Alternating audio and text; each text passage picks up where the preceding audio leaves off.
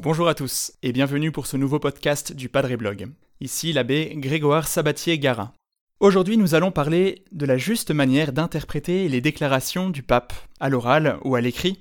C'est un sujet un peu complexe, mais très utile, notamment pour nos amis journalistes qui commentent l'actualité de l'Église. Je vais donc essayer d'être le plus clair possible, mais n'hésitez surtout pas à poser vos questions en commentaire.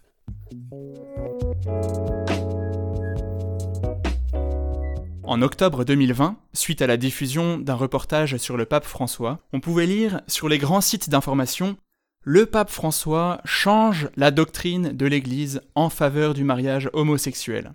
J'entends aussi très souvent des gens me dire Mais quand l'Église va enfin faire évoluer son enseignement sur tel ou tel sujet?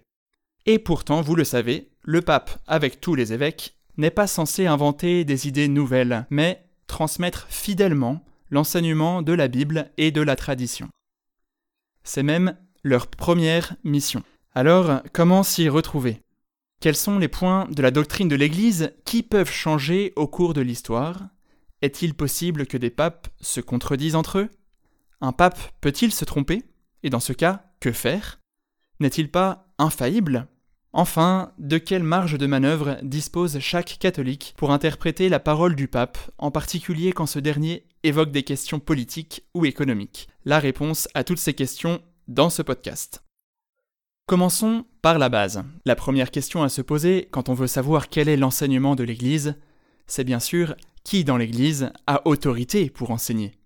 Sont parfois interrogés dans les médias pour connaître la position de l'Église sur tel ou tel sujet des personnes qui portent le titre de théologien ou de bibliste, mais qui n'ont pas d'autorité spéciale pour le faire, qui ne représentent en fait que leurs propres opinions.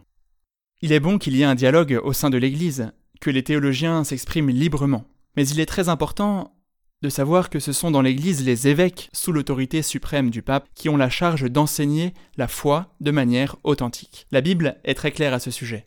L'apôtre Pierre reçoit de Jésus la mission de conduire l'Église, de la garder dans l'unité de la foi. Vous pouvez lire à ce sujet dans l'Évangile selon Saint Jean au chapitre 21, versets 15 à 17, ou encore dans l'Évangile selon Saint Luc au chapitre 22, au verset 32.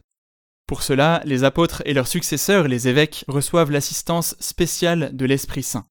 Dans l'Évangile selon Saint Jean, au chapitre 16, verset 13, L'Esprit de vérité vous conduira vers la vérité tout entière, dit Jésus à ses apôtres. La deuxième chose importante à savoir, c'est que l'enseignement de l'Église, le magistère comme on dit, ce n'est pas n'importe quelle parole d'un prêtre, d'un évêque ou même d'un pape. Quand le pape François, par exemple, affirme lors d'une rencontre que le football est le plus beau sport du monde, même s'il a raison, il n'enseigne pas la doctrine catholique de manière officielle, magistérielle. De même, quand le pape accorde une interview où il évoque la position qu'il avait soutenue en Argentine il y a de nombreuses années sur les unions civiles homosexuelles, il n'exerce pas son magistère de pape. Quand on s'intéresse à l'enseignement d'un pape, il faut donc se référer à des textes officiels publiés par le Vatican. Ceci étant posé, répondons à notre question initiale. L'enseignement de l'Église n'a-t-il pas évolué? Au cours de l'histoire N'y a-t-il pas même parfois contradiction entre les différents papes? Prenons par exemple les dogmes. Vous savez, ces vérités de foi auxquelles tout catholique est tenu de croire comme révélées. Les dogmes ont en effet été définis progressivement au cours de l'histoire. Le dernier dogme défini est celui de l'Assomption de la Vierge Marie en 1950. 1950, c'est la date du dogme, hein, pas de l'Assomption. Ce qu'il faut bien comprendre, c'est que chaque nouveau dogme ne tombe pas du ciel, si je puis dire. Un nouveau dogme vient authentifier une foi qui était déjà présente parmi les chrétiens à travers la pratique populaire, les écrits des théologiens et surtout toujours en lien plus ou moins direct avec la Bible. Il y a une cohérence entre toutes les vérités de foi dont l'Église, aidée de l'Esprit Saint, prend conscience progressivement. Nous pouvons prendre une image. Comme la graine se développe en un arbre, avec des fleurs, des fruits, etc., le contenu de la foi s'est développé dans l'histoire à partir de la Bible, et de la tradition des apôtres. Qu'en est-il maintenant d'éventuelles contradictions entre les papes, ou même d'éventuelles erreurs commises par les papes? Il n'est pas en soi impossible qu'un pape se trompe. D'abord, dans les décisions pastorales. On a pu, hélas, le voir récemment dans le rapport McCarrick. mettant en lumière des manques de prudence de Jean-Paul II et de ses successeurs face à l'ex-cardinal américain.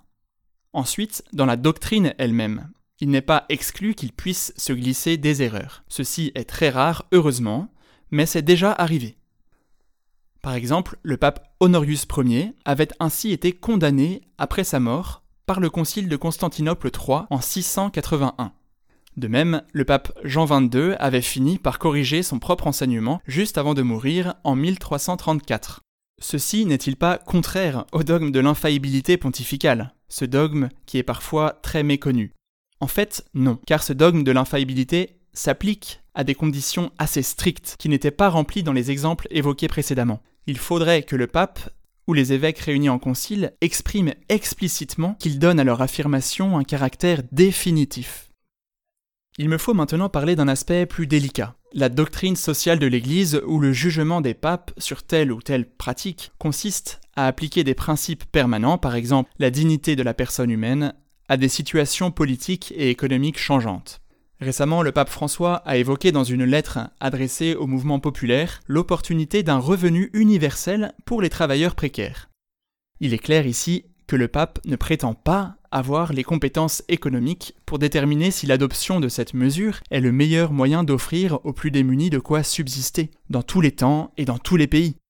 Dans le contexte précis de cette lettre, le pape semble d'ailleurs parler d'un salaire minimum, c'est-à-dire pour ceux qui travaillent déjà, plutôt que d'un salaire universel. Il encourage d'abord à œuvrer pour que les travailleurs les plus pauvres aient de quoi vivre dignement.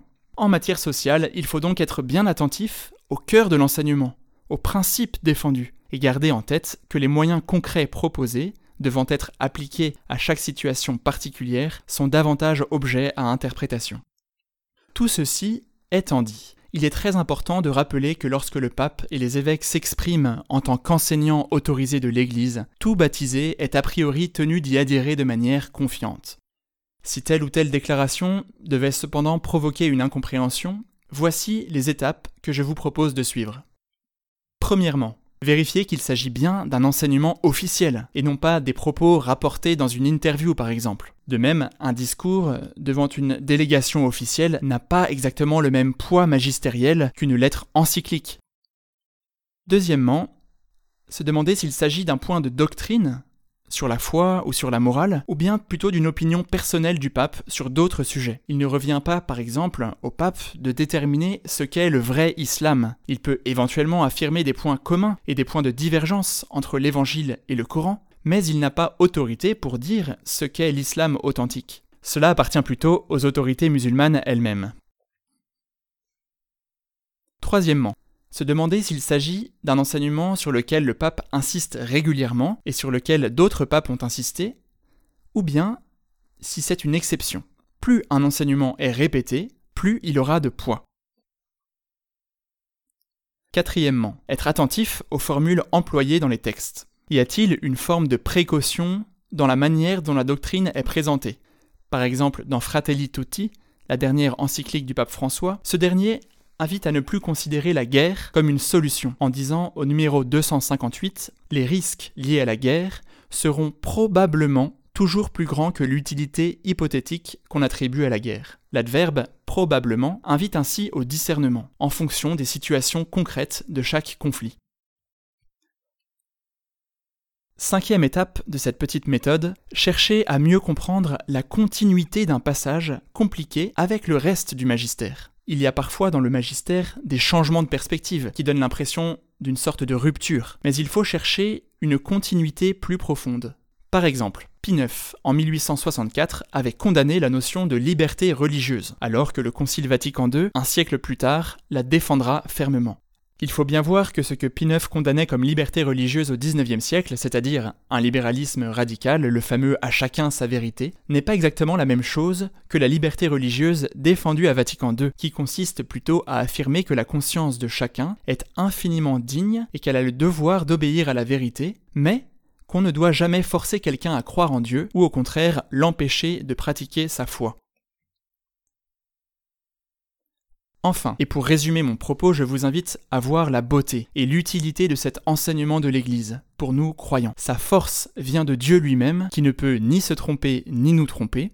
Pour nous conduire à la vérité, l'Esprit Saint assiste les pasteurs de l'Église et aussi tout le peuple chrétien pour lui permettre de reconnaître la vérité. C'est donc dans un esprit d'unité et d'obéissance qu'il faut recevoir en tant que chrétien les enseignements des évêques et du pape. Si des difficultés se présentaient, il faudrait donc étudier, demander une grâce d'intelligence à l'Esprit Saint, et si la difficulté persistait, il faudrait en parler aux interlocuteurs légitimes que sont notre curé, notre évêque ou même le Vatican en dernier recours, plutôt que de répandre des invectives sur les réseaux sociaux. Autrement dit, je vous invite à éviter deux écueils opposés. D'un côté, une sorte d'obéissance minimaliste qui consiste à prendre ses distances avec tout ce qui n'est pas explicitement marqué de l'infaillibilité pontificale. Dans cette posture, on écoute volontiers le pape quand il parle de la Sainte Trinité, du diable, de la prière, mais quand il parle de justice sociale ou de contraception, ses propos sont vite discrédités. Évitons donc cette obéissance minimaliste. D'un autre côté, il faut éviter ce que j'appellerais la papolatrie, en considérant toute parole du pape, qu'elle soit magistérielle ou pas, comme une vérité définitive. Le magistère lui-même nous invite à vivre ainsi l'obéissance de manière responsable et intelligente, en faisant l'effort d'interpréter les documents du magistère eux-mêmes. Le but de tous ces efforts d'interprétation est que les baptisés demeurent unis dans l'unité de la foi, car il n'y a qu'une seule foi et un seul Seigneur, Jésus-Christ. Merci d'avoir écouté ce podcast. Continuez à nous poser vos questions sur les réseaux sociaux. Abonnez-vous pour ne pas manquer nos prochains contenus. Et moi je vous dis à bientôt.